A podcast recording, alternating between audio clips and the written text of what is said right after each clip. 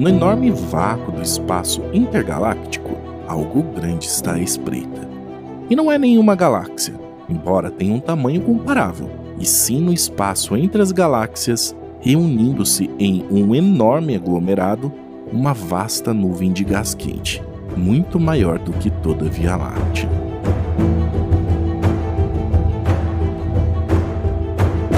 Pesquisadores acreditam que esta nuvem pode ter sido retirada à força de uma galáxia no aglomerado, e é a primeira vez que vimos uma nuvem de gás deste tipo.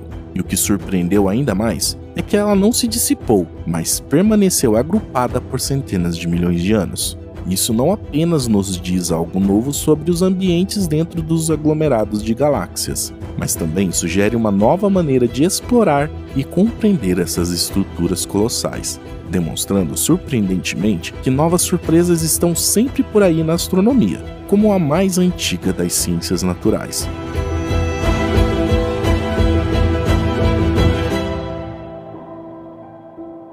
Os aglomerados de galáxias são, como o nome sugere, grupos de galáxias que estão unidas gravitacionalmente. O aglomerado de galáxias onde a nuvem de gás órfã foi encontrada é chamada de Abel 1367, ou aglomerado de Léo, a cerca de 300 milhões de anos-luz de distância. Ele contém pelo menos 72 galáxias principais e faz parte de um complexo maior de um superaglomerado.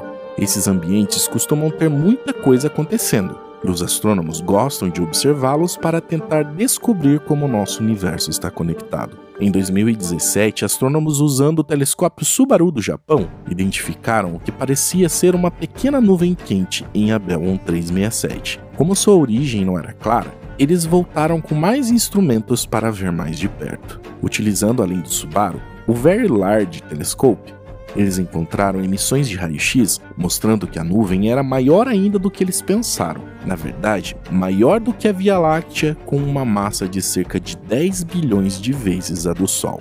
E não parecia estar associada a nenhuma galáxia conhecida no aglomerado.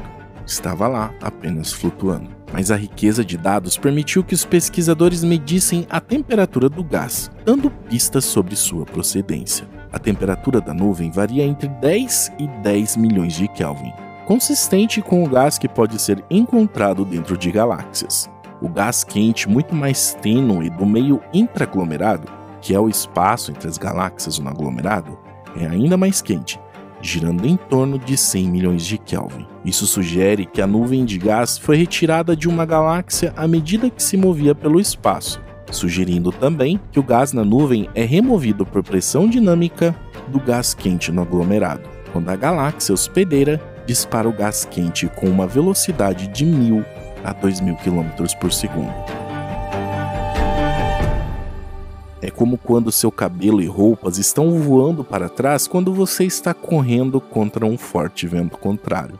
Apesar de fascinante, é algo estranho porque os pesquisadores não conseguiram encontrar nenhuma galáxia próxima que pudesse ser responsável por isso ocorrendo recentemente. No entanto, se o gás tinha sido arrancado de sua galáxia centenas de milhões de anos antes, como que ela não se fundiu no meio intraglomerado?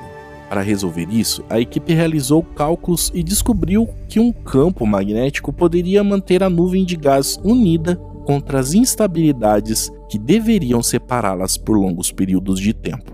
Dada a grande massa da nuvem, a equipe inferiu que a galáxia mãe, da qual foi arrancada, era grande e massiva, e isso poderia ajudá-los a rastrear qual galáxia era. Outra pista pode ser traços de gás que se estendem da nuvem, que poderiam apontar na direção certa. Além disso, Agora que a nuvem solitária foi identificada, os cientistas têm um conjunto de dados que poderá ajudar a identificar outras nuvens no futuro. Isso fornecerá informações valiosas sobre a dinâmica entre aglomerado e a distribuição de matéria nos aglomerados de galáxias.